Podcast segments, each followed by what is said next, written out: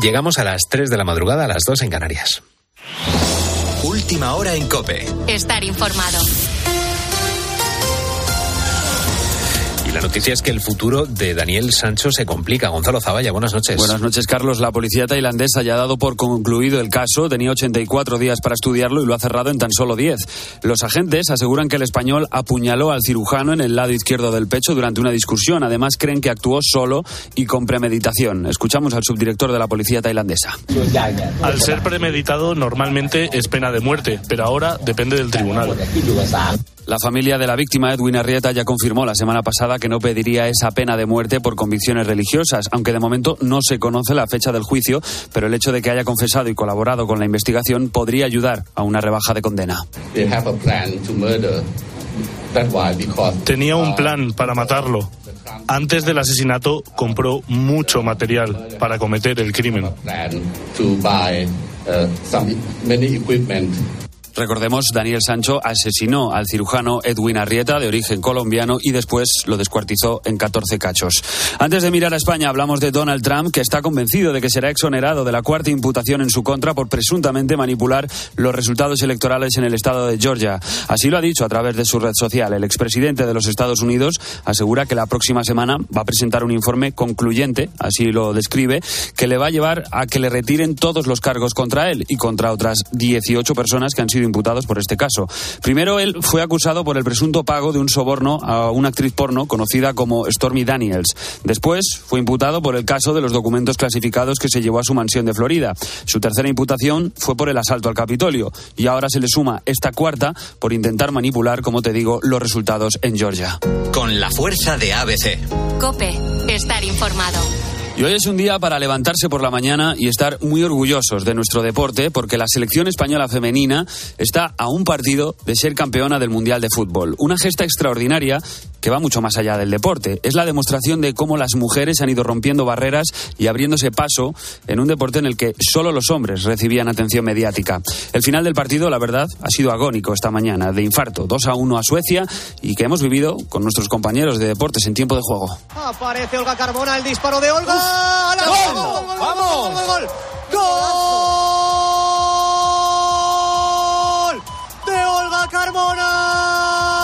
Y es que esta final es fruto del trabajo bien hecho durante muchos años de todas las futbolistas de nuestro país. Ignacio Arzuaga. Mucha gente dudó cuando la selección recibió cuatro goles de Japón, pero ellas tenían claro que todavía iban a dar mucha guerra. Olga Carmona, autora del gol que ha dado la clasificación a España, ha pasado por los, los micrófonos del partidazo de Cope. Es increíble, yo por eso digo que, que todavía no me lo creo, porque este equipo tiene algo especial. Eh, venimos dos partidos atrás con una dinámica súper positiva. Eh, sin duda el, el, partido de Japón lo, hemos hecho bueno porque fue un jarro de, agua fría, pero nos sirvió para aprender y, a ponernos las pilas. Y, bueno, pues gracias a eso también estamos donde estamos. Tras una primera parte sin goles, el partido ha llegado a los instantes finales con empate a cero. A partir del 81 el partido ha enloquecido. Salma primero y Carmona en el 89 tras el empate sueco han dado la victoria y un pase histórico a la final del Mundial de Australia y Nueva Zelanda. Las posibles rivales las conoceremos hoy y pueden ser Inglaterra o las anfitrionas australianas. Olga Carmona tiene clara su postura. No, no tengo ninguna preferencia, eh, porque los dos equipos creo que son muy top. Y, y, bueno, sí que es verdad que, que, bueno, Australia pues juega con ese punto de ventaja que, que tiene a, a todo su afición aquí, pero bueno, eh, nos tenemos que sobreponer a eso, independientemente del rival, y, y, hacer lo nuestro y focalizarnos en lo nuestro. La final será el domingo a las 12 de la mañana y podrás seguir el minuto a minuto en tiempo de juego. Tienes más información en cope.es y ahora sigues en la noche de Cope. Estar informado.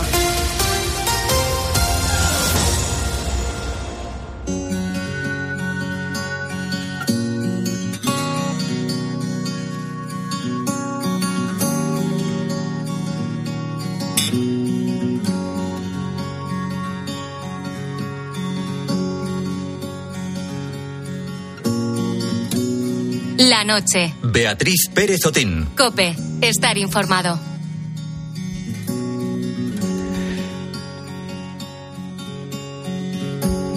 Cuando Sheldon ladra, es que algo no va bien.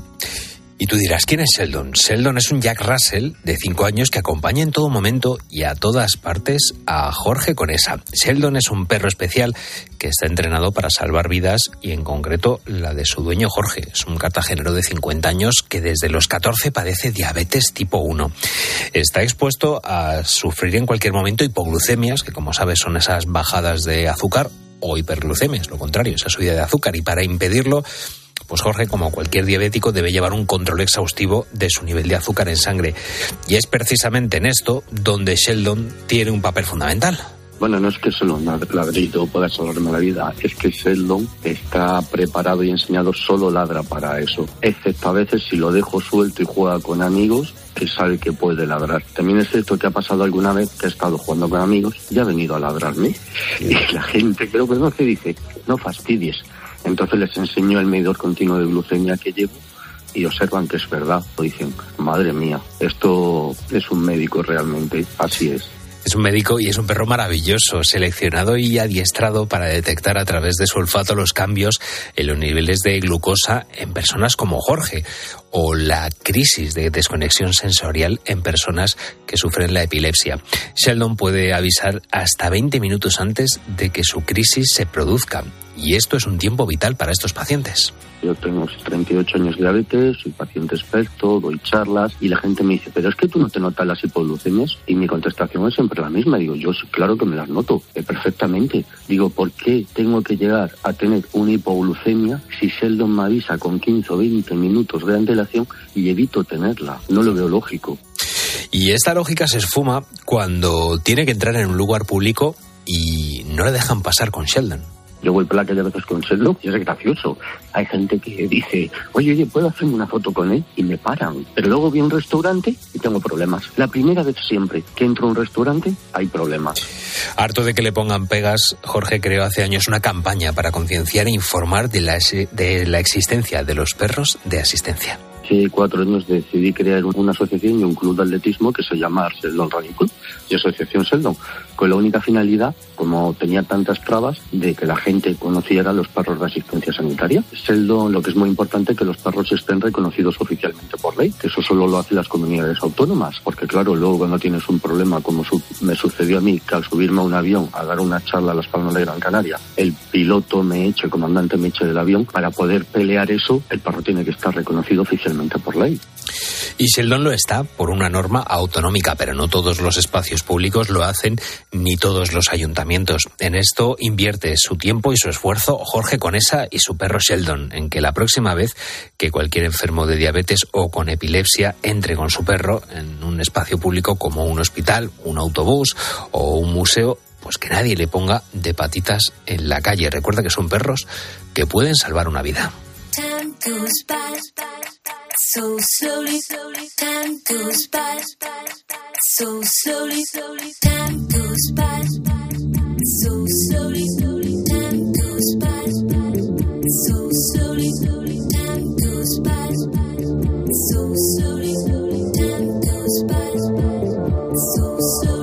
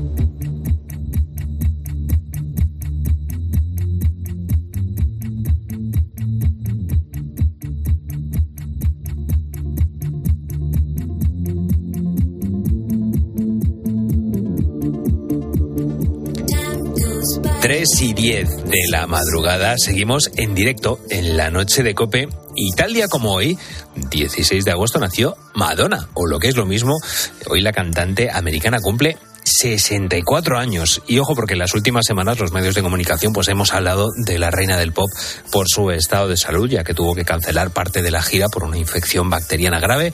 Pues nada, hace apenas unas horitas ha confirmado que finalmente habrá concierto en el Palau San Jordi de Barcelona los días 1 y 2 de noviembre. Así que bueno, pues si estabas pendiente, si tenías esas entradas, eh, a priori todo sigue adelante y lo más importante, pues que la cantante, la reina del pop Madonna, pues oye, puede celebrar estos 64 años con salud que eso es lo, lo, más importante. Es una buena manera de celebrar el cumpleaños de Madonna. Seguimos en directo, somos La Noche de Cope. Soy Carlos Márquez y junto con Raúl Liñares, pues te acompañamos hasta las 4 de la madrugada, allá donde estés, en el trabajo, de vacaciones, eh, pues bueno, viendo las Perseidas, que en un momentito vamos a hablar de eso, o a lo mejor a esta hora de la madrugada te estás comiendo un helado que puedes estar haciéndolo, ¿no?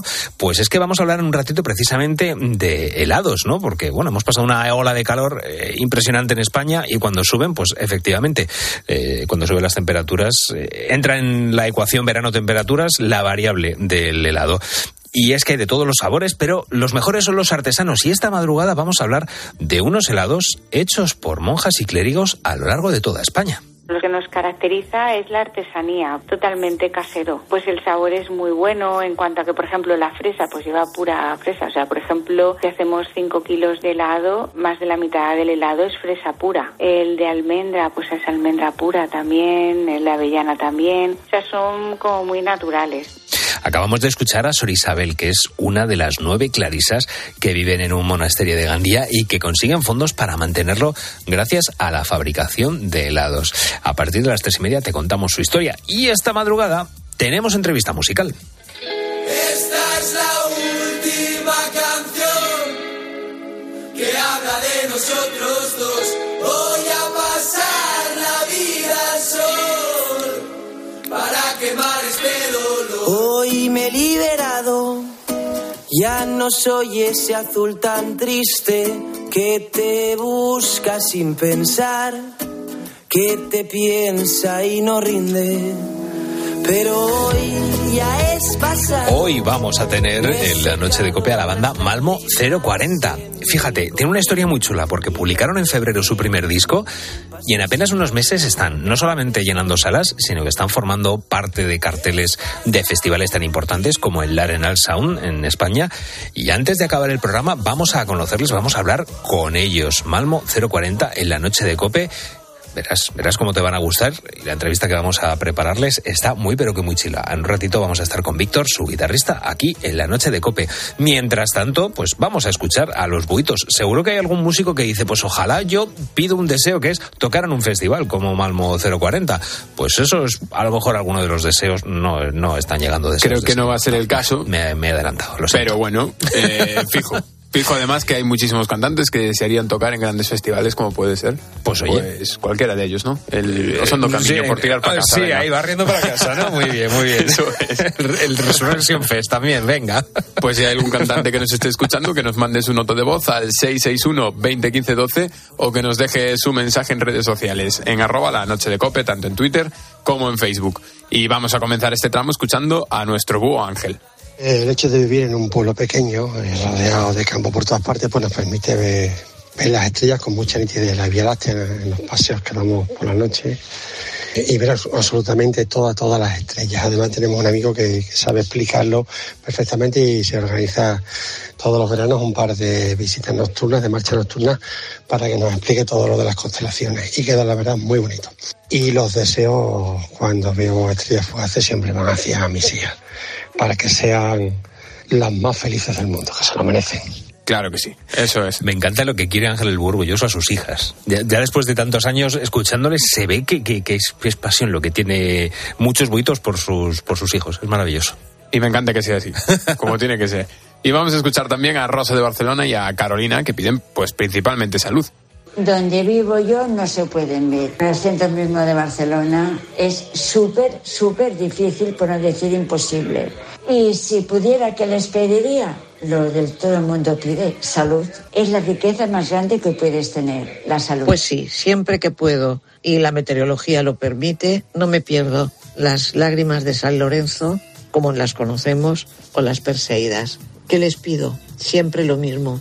Salud para todos mis seres queridos y por supuesto también para mí, porque creo que con salud puedes conseguir todo lo que quieras y que la humanidad sea un poquito más consecuente con sus semejantes, que no seamos tan egoístas.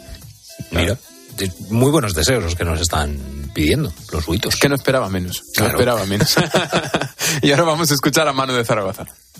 Pues las persidas desde donde yo, eh, pues como no salgan afuera de Zaragoza, no se ve muy bien, no. Es lo que tiene bien una ciudad bastante grandecita. Entonces, bueno, seguramente cuando me en el pueblo sí que intento salir a verlas. Pues nada, aquí me despido de vosotros hoy desde mi último día con 47 años y mañana os saludaré con mi primer día de 48 años. Hombre, pues muchísimas felicidades, Manu. Felicidades, hombre, ya como somos de la familia, pues oye, felicidades. que está en su día libre además, ¿eh? Anda, Que por eso escuchaba yo el pajarillo de fondo. Ah, claro, claro. ¿eh? Que está en casita. pues nada, disfrutarlo bien, Manu, de verdad. tenemos a, los, tenemos a los eh, oyentes superfichados, que Sisito el otro día de la tarde, que si Manu de Zaragoza eh, estaba librando porque son los pajaricos. Y es que luego sonará el perro de, Cristina que mandaron nota de audio y le escucharemos ladrar. Si es que al final ya tenemos a, la familia. a los buitos habituales, ya les tenemos en, en cartera, vamos, fichadísimos. Pues queremos seguir escuchando sus mensajes y pueden hacerlo pues mandándolo al 661 20 15 12 o escribiéndonos en redes sociales. Tanto en Facebook como en Twitter somos arroba la noche de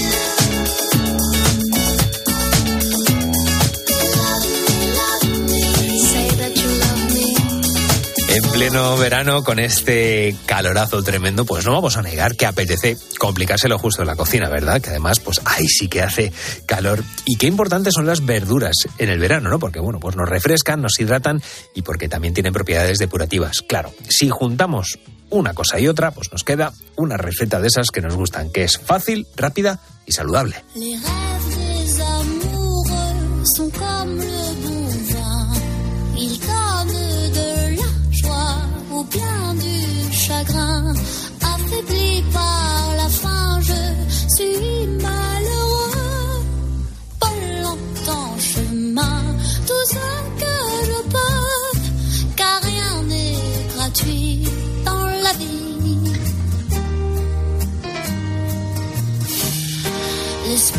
Si quieres hacer un plato sencillo en lo que dura esta sección en la noche de Cope, hoy te vamos a cantar cómo hacerlo. Mejor dicho, bueno, te lo va a contar María Marín, así que vamos con la receta de hoy, una tortilla de espinacas y queso, riquísima. María Marín, buenas noches, ¿qué tal estás? Muy buenas noches, pues mejor explicado, imposible. En cuestión de minutos tenemos hoy el plato listo, así de fácil. Yo he visto el vídeo que tienes en la cuenta de Instagram y yo, vamos, porque a estas horas de la madrugada no me voy a poner en casa a hacer nada, pero vamos, en cuanto me levante voy a desayunarme una tortilla de estas porque, vamos, esta tiene una pinta espectacular. Pero hay que decir que, bueno, que es una, que es una receta, digamos, que no es del todo tuya, ¿no? Que le has dado tú, te la has llevado a este, a este terreno y, bueno, que podemos modificar además nosotros nos da pie para modificarla y ponerle otros ingredientes, pero cuéntanos cuál es tu versión eh, auténtica y original de María Marín. Pues es que efectivamente es esas, es esas recetas que circulan por internet y uno dice, tengo que probarla sí o sí. Y no porque tenga mucha complicación o sea muy novedosa, sino porque de repente te das cuenta que de forma muy sencilla y con cuatro ingredientes puedes tener una cena lista. Y en verano, pues como dices, complicaciones las justas. Sí. Y con el calor que hace, ni horno ni nada por el Nada. estilo. Algo en la sartencita rápida y tenemos la comida o la cena resuelta. Bueno, pues simplemente es eh, volver un poco a poner de moda además el huevo en sus diferentes variantes, porque había etapas en las que, eh, bueno, pues eh, o los abuelos o incluso los padres decían que no hay que tomar tanto huevo una Sí. vez a la semana. Que no, que no, que es que podemos tomar y disfrutar muchísimo más de algo tan sencillo como es un huevo y de toda su proteína. Entonces, bueno, pues necesitamos eso. La base principal de nuestra receta de hoy es huevo. Perfecto, perfecto. Eh, cuéntanos qué, qué otros eh, ingredientes vamos a tener, porque tenemos, si es una tortilla de espinacas y queso, ahí lo tenemos, ¿no? Pero yo no sé qué tipo de espinacas nos recomiendas que, que pongamos y qué queso, y oye, y si además le podemos añadir algún ingrediente más. Espinacas frescas, que ahora en verano es muy fácil encontrarlas. Algunas las venden en formato bolsa ya lavadas, así que más sencillo, imposible. claro. Solamente tienes que sacarlas de la bolsa. Luego le vamos a recurrir a verduras. Yo en mi caso, pues os sugiero, por ejemplo, tomate. Tomate de ensalada, tomate mm, eh, pera, por ejemplo, y lo vamos a cortar en daditos. No hay que pelarlo ni nada, simplemente en daditos chiquititos. Y luego vamos a utilizar queso. Yo, por ejemplo, sugiero un poquito de queso feta o, por ejemplo, también podría ser queso de cabra, el que más os guste, porque lo vamos a desmenuzar y es lo que le va a dar el sabor y el toque un poco más definitivo a nuestra receta.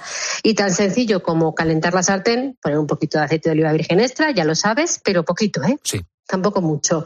Añadimos las espinacas, añadimos nuestro tomate en daditos, añadimos el queso y por encima el huevo batido. Y esa va a ser nuestra, eh, lo llamamos tortilla, pero queda como una especie de pizza Sí, redonda. ¿verdad? No lo, puede- no lo podemos confundir con la pizza porque el toque crujiente no lo va a tener, Claro. pero sí que lo vamos a dejar cuajar y luego lo podemos cortar incluso en, en triángulos y tomarlo como tu particular triángulo mm, tortilla de Sí. pizza.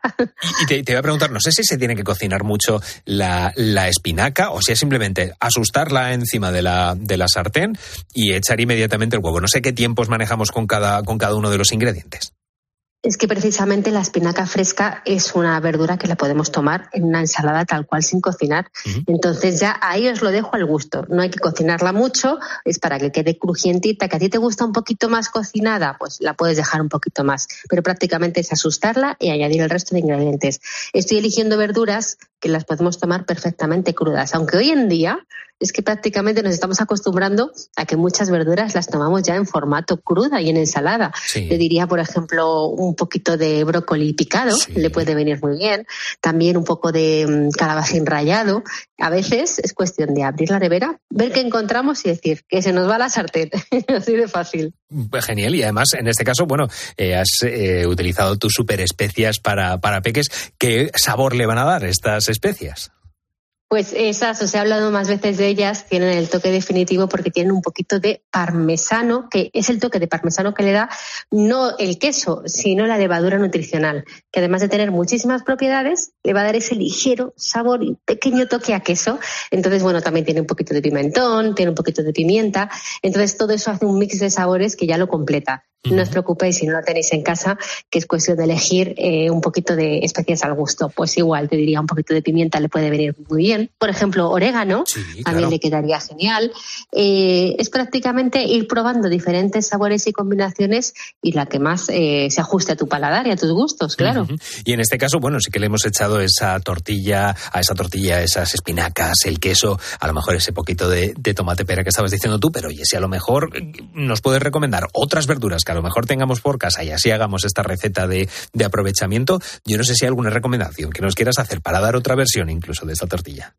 Yo, por ejemplo, me gusta mucho las ensaladas y incluso en crudo, no sé si tú lo has probado alguna vez, pero queda fenomenal el champiñón. Ah, sí, y te sí. probarlo, laminado y en Sí. crudo queda riquísimo. Pues, por ejemplo, aquí simplemente lo queremos un poquito al dente, lo asustas, como has dicho antes, y también puede quedar muy rico y darle ese toque crujiente. Y el laminado, no me pongas un champiñón entero, Claro.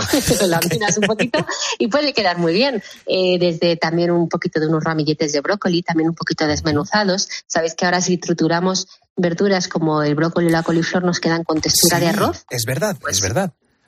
Que de es más hecho, fácil comer, en alguna ocasión yo creo que también hemos hablado de esta de la pizza con base de, de coliflor, que oye, o de brócoli, o de brócoli, que es otro de los inventos que hemos hablado en la noche de cope en Cena para Peques. Bueno, pues mira, pues oye, ¿sabe? Es que es lo que me encanta de esta sección, que empezamos hablando de un plato, nos liamos aquí a hablar tú y yo y al final conseguimos unas recetas de lo más, vamos, de lo más variopintas.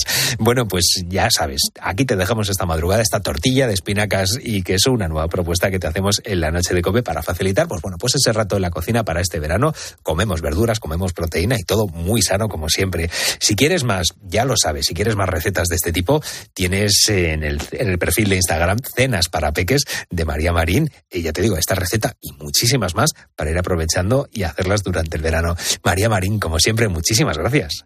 Nada, ha sido un auténtico placer, como siempre. Un abrazo muy fuerte. Un abrazo. Ay, por Dios, José María, ¿dónde vas hoy tan temprano?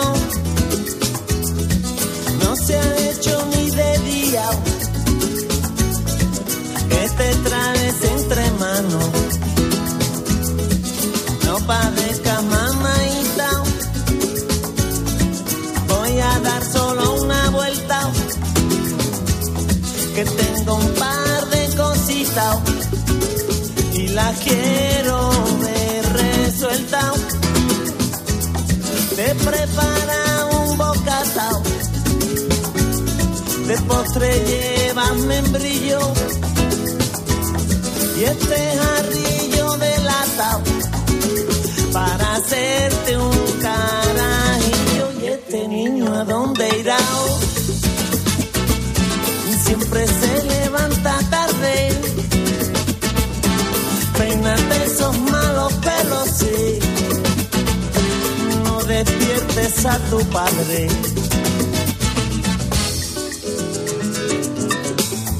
La noche. Beatriz Pérez Otín. Cope. Estar informado.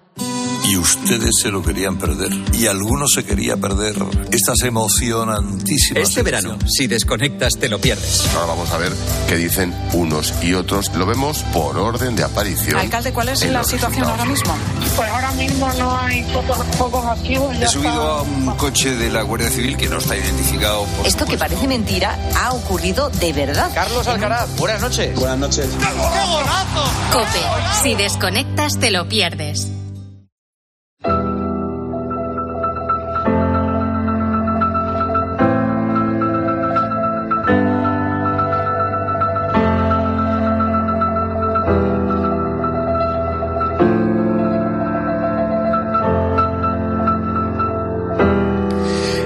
Calor nos está dando un respiro esta semana, por lo menos aquí en Madrid, pero en muchos puntos de España sigue siendo difícil de soportar. Es por eso que en días como hoy, sobre todo después de comer, pues lo que apetece es algo fresquito, ¿no? Pues una sandía, una horchata o un helado. La verdad es que son los mejores que he probado. El de chocolate me, me encantó. El domingo antes de irnos fuimos otra vez. Me encantan. Llevan dos años y es que ojalá sigan porque están muy buenos. Mi sabor favorito es el de pitaya. Suelo llevar litros y litros de helado a casa y la verdad es que nos encanta a todos. Todas estas personas están veraneando estos días en Gandía, donde se están poniendo de moda unos helados muy concretos. Estos no los hace ninguna de las grandes empresas del sector, ni siquiera las más pequeñas. Los elabora una comunidad de monjas de Gandía, en concreto las clarisas del monasterio de Santa Clara. Buenas noches, Raúl Liñares, cuéntanos. ¿Qué tal, Carlos? Pues mira, ellas siempre se habían dedicado a los dulces, todo un clásico navideño que no falla nunca y que asegura la sostenibilidad del monasterio durante gran parte del año. Este es el segundo verano que venden estos helados y de momento pues están teniendo mucho éxito. Porque la gente, mucha gente se reúne en familia para comer. También es cierto que ahora mismo, por ejemplo, estamos observando que vendemos mucho más en formato grande, medio litro y litro, que a lo mejor de individuales. Mucha gente se lo lleva a casa para comer, para, no sé, para una celebración, para una merienda. Escuchamos a Sor Isabel. Ella es una de las nueve clarisas que viven en este monasterio de Gandía y, bueno, nos ha contado en la cadena COPE que ya se empezaron a preparar estos helados el año pasado, pero como era la primera vez que los hacían, pues no les dio tiempo a venderlos hasta agosto. Este año, sin embargo, pues han podido adelantar un poco ese lanzamiento. Lo han hecho en julio, pero les habría gustado hacerlo incluso antes, en mayo o en junio, porque está siendo todo un éxito y eso significa que se han dejado a muchos clientes por el camino. Lo que nos caracteriza es la artesanía, totalmente casero. Pues el sabor es muy bueno en cuanto a que, por ejemplo, la fresa, pues lleva pura fresa. O sea, por ejemplo, si hacemos 5 kilos de helado, más de la mitad del helado es fresa pura. El de almendra, pues es almendra pura también, el de avellana también. O sea, son como muy naturales.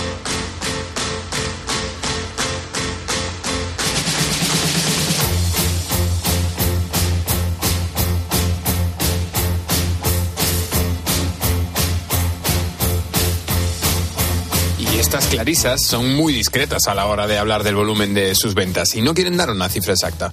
Pero lo que sí sabemos es que los ingresos que consiguen van destinados íntegramente a sustentar el monasterio. Primero porque era temporal, no era todo el año. Luego también por el tema de que mm, es una zona turística, de calor, zona de playa, donde con posibilidad en verano hay gente de fuera. Podía haber posibilidad de venta, ¿no? Y por eso nos lanzamos. No nos lo pensamos mucho realmente. Lo de que las monjas hagan productos navideños es lo más tradicional, ¿verdad?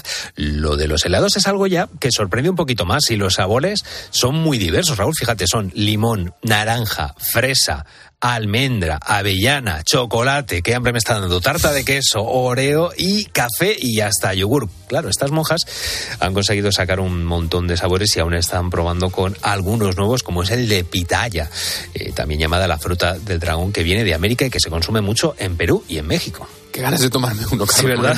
Madre mía.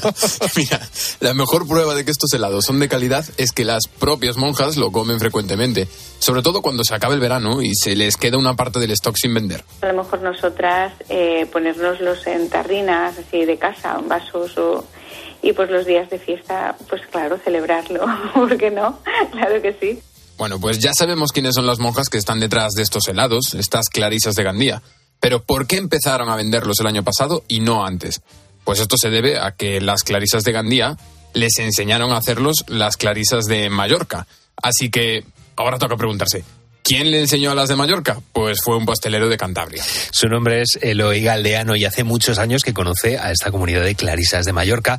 En principio este profesor de panadería solo iba a ir una vez a su convento para enseñarles a hacer roscones, pero cosas que pasan, pues al final ha tenido que ir tres veces. Por medio de un conocido que me dijo un primer año que les enseñara a hacer roscos de reyes, porque ellas no sabían hacerlos y querían venderlos como las clarisas de otras provincias. Aquello fue en verano. Eloy estuvo unos días enseñando a hacer este dulce para Navidad, pero de casualidad le contaron que tenían una heladora y que no la sabían utilizar. Pues fue así como surgió que en una segunda visita les explicó cómo fabricar estos helados artesanos. Yo creo que la base de un buen helado y de un helado artesano tiene que ser la materia prima. Entonces, ellas tienen allí almendra típica de Mallorca que la utilizan para el, el helado de almendra, trabajan mucho el helado de naranja y ellas mismas tienen sus naranjos y, y utilizan zumos naturales. Ese es el secreto de estos helados y de los de las clarisas de Gandía, las materias primas, como nos cuenta este profesor de hostelería. Él, desde luego, no puede estar más agradecido a las monjas por haberle dejado vivir esta experiencia junto a ellas. Es impresionante eh, de estar con ellas y el, el, concepto de la vida, el ritmo de la vida, eh, te llena tanto, tanto, tanto que mm, te gustaría estar más días, más días allí con ellas. Y bueno, ellas es verdad que súper agradecidas, súper agradecidas. Y aunque no sea la época de polvorones ni dulces navideños, en muchos monasterios de España se preparan ya para estar prevenidos para la temporada alta. Los ingresos que consiguen las monjas y los religiosos durante esos meses son básicos para mantener sus conventos y abadías. Estos son los amarguillos que hemos hecho hoy. y voy. Esta que escuchamos en el Obrador es Sor María Micaela, de la Abadía de las Clarisas de Carrión de los Condes, en Palencia. Por su edad, cabría pensar que es una de las hermanas jóvenes de su comunidad la que lleva la venta por WhatsApp, pero que va, hemos preguntado a Sor Micaela quién es la monja que mejor se maneja con el WhatsApp en su abadía. Pues no sé si por gracia o desgracia creo que soy yo. El WhatsApp, la verdad es que funciona de maravilla. Y ahora, a pesar de mis años, me he tenido que lanzar y por medio del WhatsApp estamos vendiendo como no hemos vendido nunca. Yo mando una notita con los productos que tenemos y me contestan diciendo lo que quieren, me mandan la dirección y está, y es facilísimo.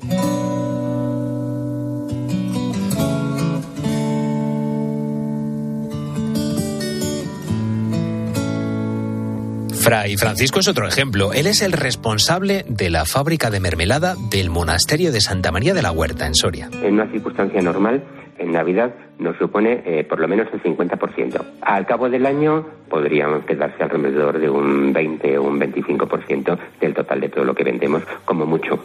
Como decía, en su monasterio están produciendo mermelada estos meses para cubrir sus necesidades en la temporada de Navidad. La mitad de sus ingresos anuales los consiguen alrededor de diciembre y enero. De todos sus productos, el más demandado es la mermelada y donde más ingresos consiguen es en la tienda física del monasterio. La tienda online evidentemente ha subido y a lo mejor últimamente parece que ha subido un poquitito más, pero en el conjunto de nuestras ventas eh, sigue siendo marginal. O sea, el peso fundamental es la tienda física. Pues aproximadamente un 30, un 40% de los ingresos del monasterio provienen de la, de la mermelada. Como escuchas, los productos que elaboran las religiosas, como las de Gandía, Mallorca o Palencia, y los religiosos, como estos de Soria, van destinados a pagar parte de los gastos de sus monasterios, que en ocasiones supone más del 50% del presupuesto de todo el año. El resto, pues, necesitan conseguirlo a través de la caridad.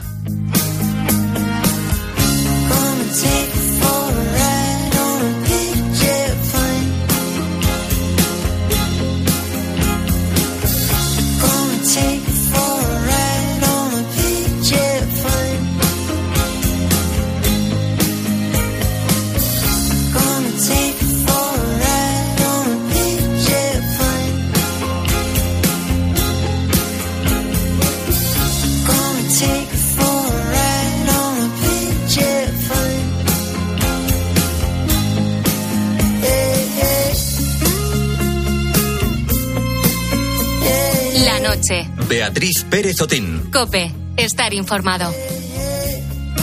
La forma en que pasamos por esta vida se puede vivir de diferentes maneras, cada uno con la suya.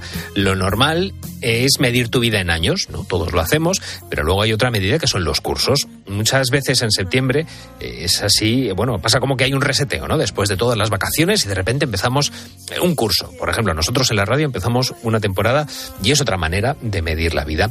Y luego hay gente eh, que la vida la vive a rachas. Pues por ejemplo, conozco gente que dice año impar, año malo, o llevo una mala racha desde que me pasó esto. Bueno, yo no sé cómo mide el tiempo la banda que nos acompaña en este momento de la madrugada, pero está claro que está viviendo una racha de las buenas.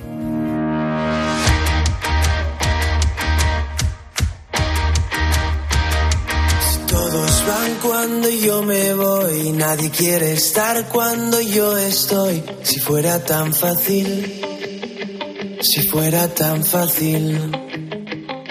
Aunque da gente en mi habitación, no veo a nadie a mi alrededor. Si pudieras descubrir lo que hay dentro de mí. Vuelves a. Es que todo el mundo está a tus pies. Si pudieran descubrir lo que hay dentro de ti. Vuelves a llamarme a las tres. Es que todo el mundo está a tus pies. Si pudieran descubrir lo que hay dentro de mí. Digo lo de la buena racha porque tú imagínate que te estás dedicando a esto de la música, sacas un disco y en apenas unos meses estás llenando salas, moviendo a mucha gente e incluso formando parte de festivales donde miles de personas te pueden ver. Esto es lo que le está ocurriendo a la banda Malmo 040. En febrero publicaron Los cobardes viven siempre y hoy vienen a presentarnos su nuevo single que ya lo estamos escuchando, Lo que hay dentro de mí. Víctor Rossi es su guitarrista, guitarrista de Malmo 40 y está con nosotros hoy en la noche de Cope. Víctor, bienvenido, ¿qué tal estás? ¿Qué tal? ¿Cómo estamos? Bueno, ¿Qué pues- todo? pues Muchas bien. gracias por tenernos aquí. Nada, nada, gracias a vosotros por, por trasnochar eh, con nosotros esta madrugada. Claro, estamos escuchando eh, vuestra canción, Lo que hay dentro de mí. Eh, a pesar del ritmo eh, alegre y saltable que tiene, a mí, bueno, pues me parece íntima, ¿no? Habla de, de bueno, de una relación eh, con una persona, con uno mismo. Pero quiero utilizar el título de esta canción para preguntaros, claro, ¿qué hay dentro de Malmo eh, 40 o 040 ahora mismo? Porque estáis viviendo un momento muy dulce. ¿Cómo estáis viviendo esta subida tan, tan rápida? Eh, pues mira, nosotros siempre decimos que, que dentro de Malmo 040 hay un grupo de, cinco amigos que se conocen de- desde hace tiempo en el cole y que, y que el vínculo que tenemos es, es la amistad, ¿no? Entonces, luego viene la, la música, ¿no? Entonces, el poder hacer esto que estamos haciendo, ¿no? Como comentabas, de ir a festivales, sacar un disco, poder hacerlo con tus mejores amigos es el mayor regalo que, que tenemos como banda, ¿no? Entonces, eso es, eso es ahora mismo lo que dentro de Malmo. Claro, porque por lo que me estás diciendo, eh, no sé si Malmo eh, 040 eh, forma parte de vuestra vida como amigos. O, vuestra vida como amigos al final ha dado como eh, o sea es- no sé si me explico es como dentro seguís siendo amigos es decir mucha gente vendrá a, veros a los conciertos a lo mejor sin, sin saberlo pero eso, es un grupo de amigos por lo que me estás contando es decir Malmo 040 está por debajo de vuestra amistad si lo queremos decir de esa manera sería como en otro plano diferente Podría, podría ser, sí. Es, un fruto, Malmo es un fruto de, de nuestra amistad, pero, pero sí que solemos decir eso y también en los mensajes, en las canciones. Y, y también, pues automáticamente sale también en los conciertos, ¿no? Que pues, son muy cercanos con el público, se transmite eso, ¿no? La, la- el buen rollo, la buena energía y, y, y eso, no sé, eso es lo, lo que diría yo que hay, que dentro de, de nosotros. Jolín, y felices que sea así. Pero qué chulo, ¿no? Que, una- que al final una, una relación de amistad, al final de, en- de como frutos un grupo de música, ojo, y además un grupo de música que está funcionando muy bien. Sí, la verdad es que estamos súper, súper felices. Como decías, en febrero presentamos nuestro primer disco. Anteriormente publicamos dos eh, EPs. Lo que pasa que, bueno, este año ya nos, nos aventuramos hacia, hacia algo más serio que es un disco. Entonces, eh, nada, lo publicamos, hicimos la gira de salas, hicimos, eh, nada, sold out en Valencia, en Barcelona, en Madrid. Y, y ahora justo este verano estamos con, con los- el primer año de festivales y, y estamos súper, súper contentos, la verdad. Es, es, es algo que, que nos hace muy feliz.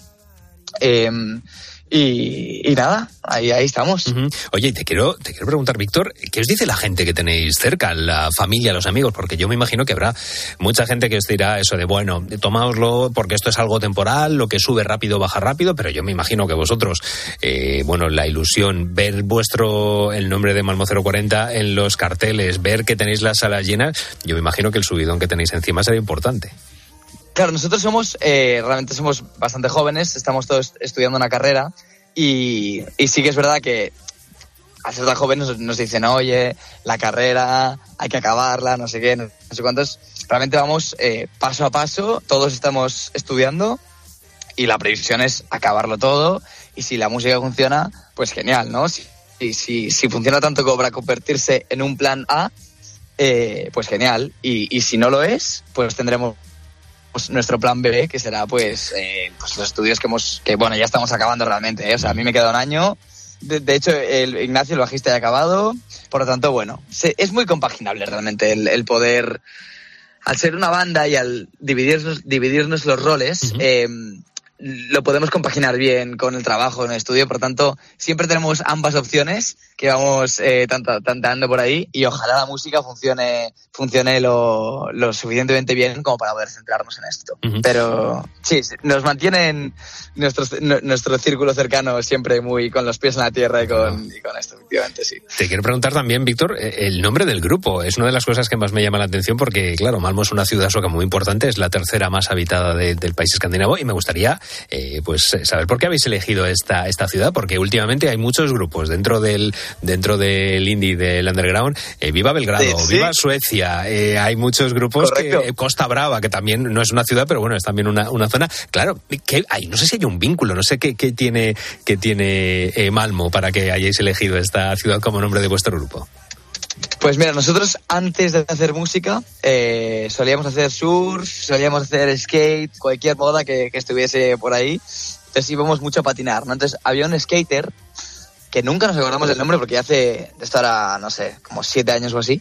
Eh, pero el tío se nos quedó mucho que era, que era de Malmo y, entonces era como un referente skater para nosotros y, Malmo también es una ciudad como bastante, que hay bastante cultura skater y tal. Entonces como, como para conmemorar o para dar un poco de homenaje a nuestro ponerle el, el, Malmo como nombre a la banda. Y el 040, porque si me dices que os habéis ah, claro, en el mundo del, de, claro, el mundo de la, del, del, skate y todo eso, yo conozco grupos, pues sí, Blink 182, eh, es un 40, es un 41, eh, claro, no sé si tiene algo que ver también con esa, con esa onda de, de grupos de skate 40 tiene una, tiene una buena anécdota. Al principio era Malmo secas, ¿vale? Lo que pasa es que empezamos a subir música yo me acuerdo, estábamos en la ESO, eh, pues yo iría a tercero, no, a cuarto de ESO, yo soy un año menos que el resto. Y el resto a primero de bachillerato. Entonces, publicamos nuestra música tal, como Malmo Secas. Entonces vimos que el día que se publicó, estábamos en el cole además, nuestra música se publicó a otro perfil de Malmo ya existente. Vaya. Dijimos, joder, no sé qué, claro. Además no teníamos ni idea, o sea, ni idea de cómo funcionaba, súper preocupados, ay, no sé qué, nuestra música y tal. Entonces dijimos, bueno, la borramos aquí, ponemos Mano 040, que es el eh, prefijo telefónico de Malmo, Anda. de 040, y dijimos, este nombre no existe, pues ya está, Mano 040, seguro que se nos crea un perfil y nuestra música se nos sube ahí. Y así fue. Y así fue, correcto, así fue. Bueno, oye, eh, Víctor, para preparar esta entrevista he echado un vistazo a, a, vuestro canal de YouTube y he visto que tenéis un videoblog en el que estáis grabando todas las experiencias que estáis viviendo y estos son algunos de los cortes de los capítulos. Joanet, ¿hay ganas hoy de Zaragoza o no? Hay muchas ganas, pero hay más ganas ahora mismo de comer porque tengo un hambre. ¡Queda calambre! A ver, update, Joanet. Estoy muy cansado, no he dormido, quiero un café. Fucking Joanet, se ha comido un fucking café con croissant, tío. Eh, esto es muy parcial porque solamente he visto un par de vídeos de la gira, pero claro, eh, te quiero preguntar si hoy eh, Janet ha comido y qué es lo más curioso que se está pasando en este, en este verano. Ay, muy buenos los vlogs. La verdad es que nos lo pasamos muy bien grabando los vídeos, así para resumir un poco la, experiencia. Em, y Joanet come, o sea, el tío siempre se centra en comer. Entonces, una, una, una anécdota divertida es que a principios de verano fuimos a, Oviedo, ¿vale? A tener un concierto. Entonces, bueno, nos fuimos a comer. Entonces nos sirvieron como dos o tres cachopos enormes. Entonces, venga, va, para adentro, antes del concierto. Luego nos llevaron a cenar al mismo sitio y cenamos otra vez cachopo. El cachopo sobró. El día siguiente desayunamos cachopo. Entonces, ahora cada vez que vamos a algún lado, en el menú da igual o sea, ni buscamos el sitio, vamos al primer sitio que encontramos. Yo que sé, el otro día, en... ¿Dónde era? En, en Galicia. En Galicia, no sé qué. Cachopo, otra vez cachopo. Entonces, el cachopo, tenemos la broma de que el cachopo nos persigue en esta gira porque, porque lo de Oviedo fue fue comer, cenar, desayunar y comer cachopo. sí, sí.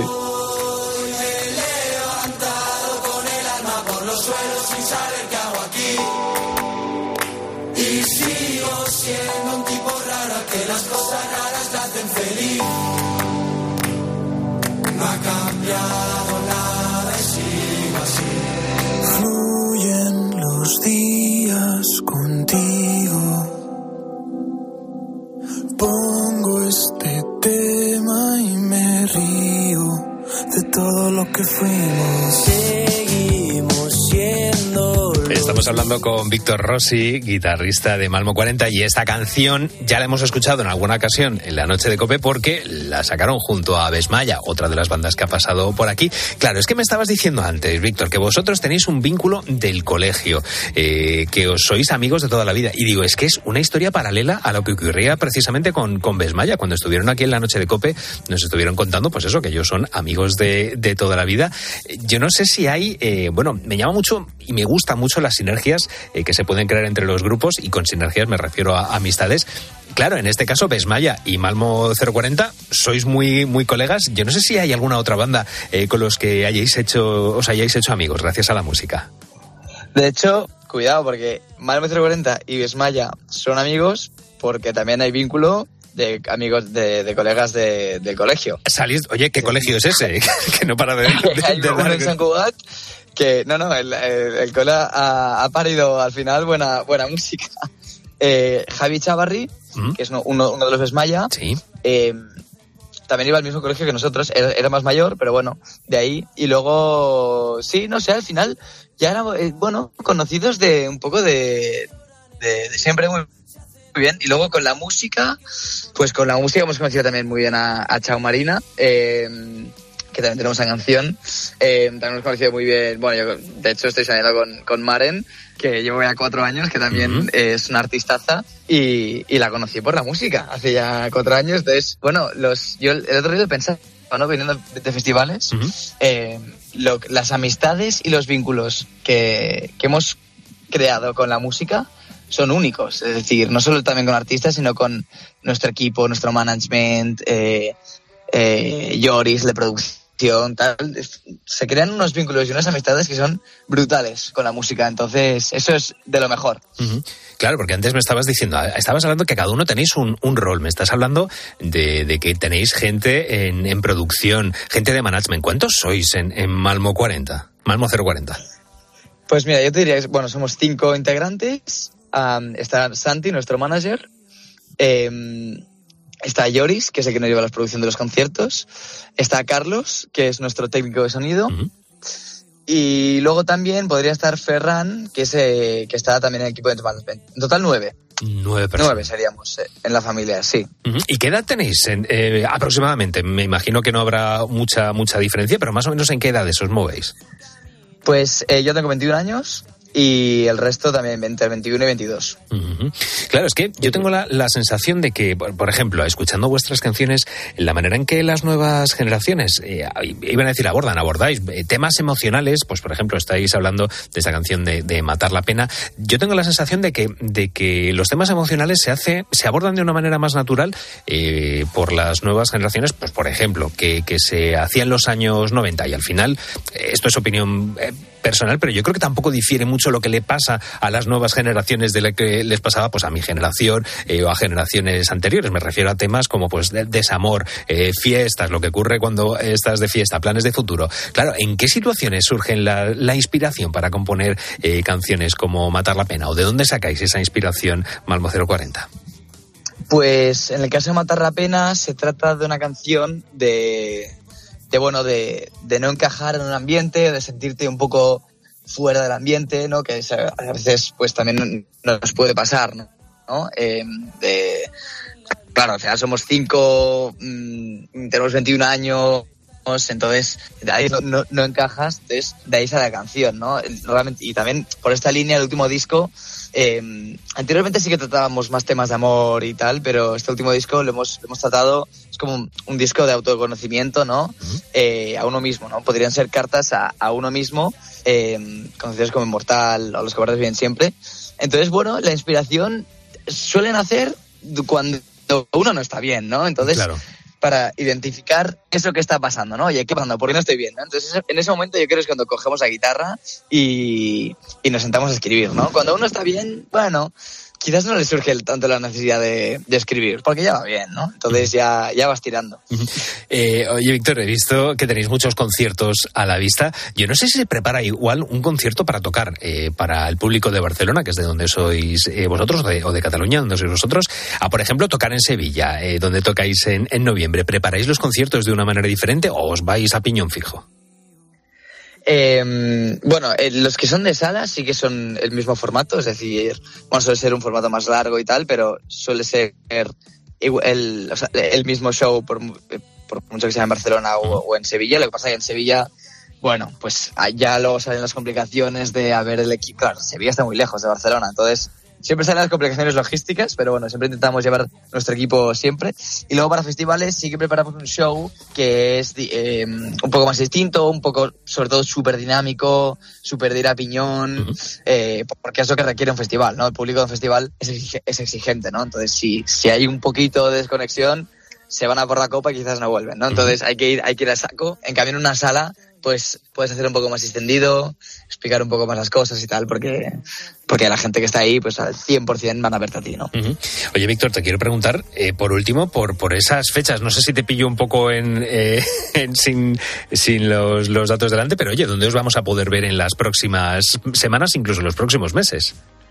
Pues mira, eh, ahora hemos venido de hacer una tirada en agosto de bastante matada, de Galicia, Castellón, el día siguiente Galicia, Girona, tal. Pues ahora estamos descansando un poquito y el 23 de septiembre volvemos a tope a Madrid para el Festival Jardín de las Delicias. Eh, luego el 6 de octubre empezamos lo que sería la gira de salas que estaba contando en Valencia, en la Sala Moon. Eh, eh, 21 de octubre, Zaragoza, Sala, López. 10 de noviembre, Sala Bikini en Barcelona.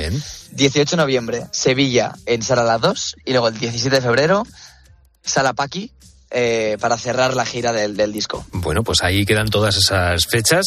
Si quieres ver a Malmo 040, esta banda tan joven y tan prometedora, pues ya sabes esas fechas. Y si no, pues oye, en vuestra página web malmo040.com, ahí tienen absolutamente toda la información, en vuestras redes sociales. Pues esta madrugada hemos hablado con Víctor Rossi, guitarrista de Malmo 040. Víctor, de corazón, que os vaya muy bien, que tengáis que esta, bueno, que esta botella de champán que se ha descorchado siga, eh, bueno, surgiendo ese chorro de alegría con mucha, con mucha fuerza durante mucho tiempo. Qué bueno, y, mil gracias. Y que os veamos, que os veamos encima del, del escenario, que es lo importante. Víctor, un abrazo muy grande, mil gracias. Igualmente, mil gracias a ti.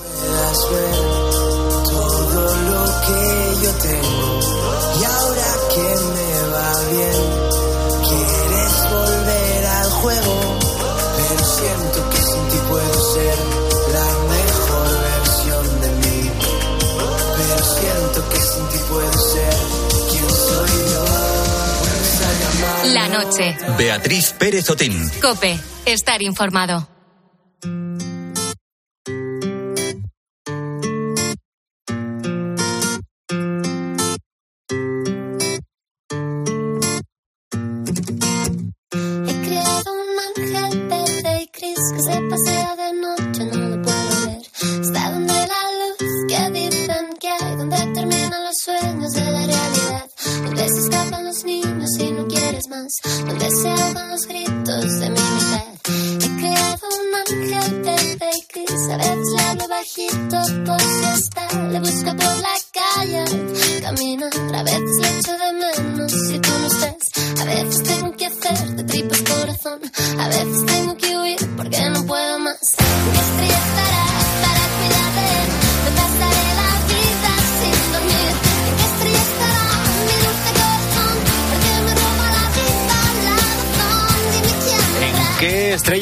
Esos deseos que están pidiendo esta madrugada nuestros buitos a las Perseidas? Raúl Liñares, vamos con los últimos buitos de esta ¿Qué madrugada. tal, Carlos? Mira, en función de donde veas las estrellas, claro, si hay mucha contaminación, ves uno o dos, pues tendrá que ser una, Es una de esas, ¿no? Es verdad, eh, se, se habla, bueno, claro, es, es la, la injusticia, ¿no? Es- Los que, los que vivimos en ciudades podemos pedir menos deseos a las, a las, bueno, algo bueno tiene que tener la, la España rural. Que Hay que pueden pedir- pensarlos mejor.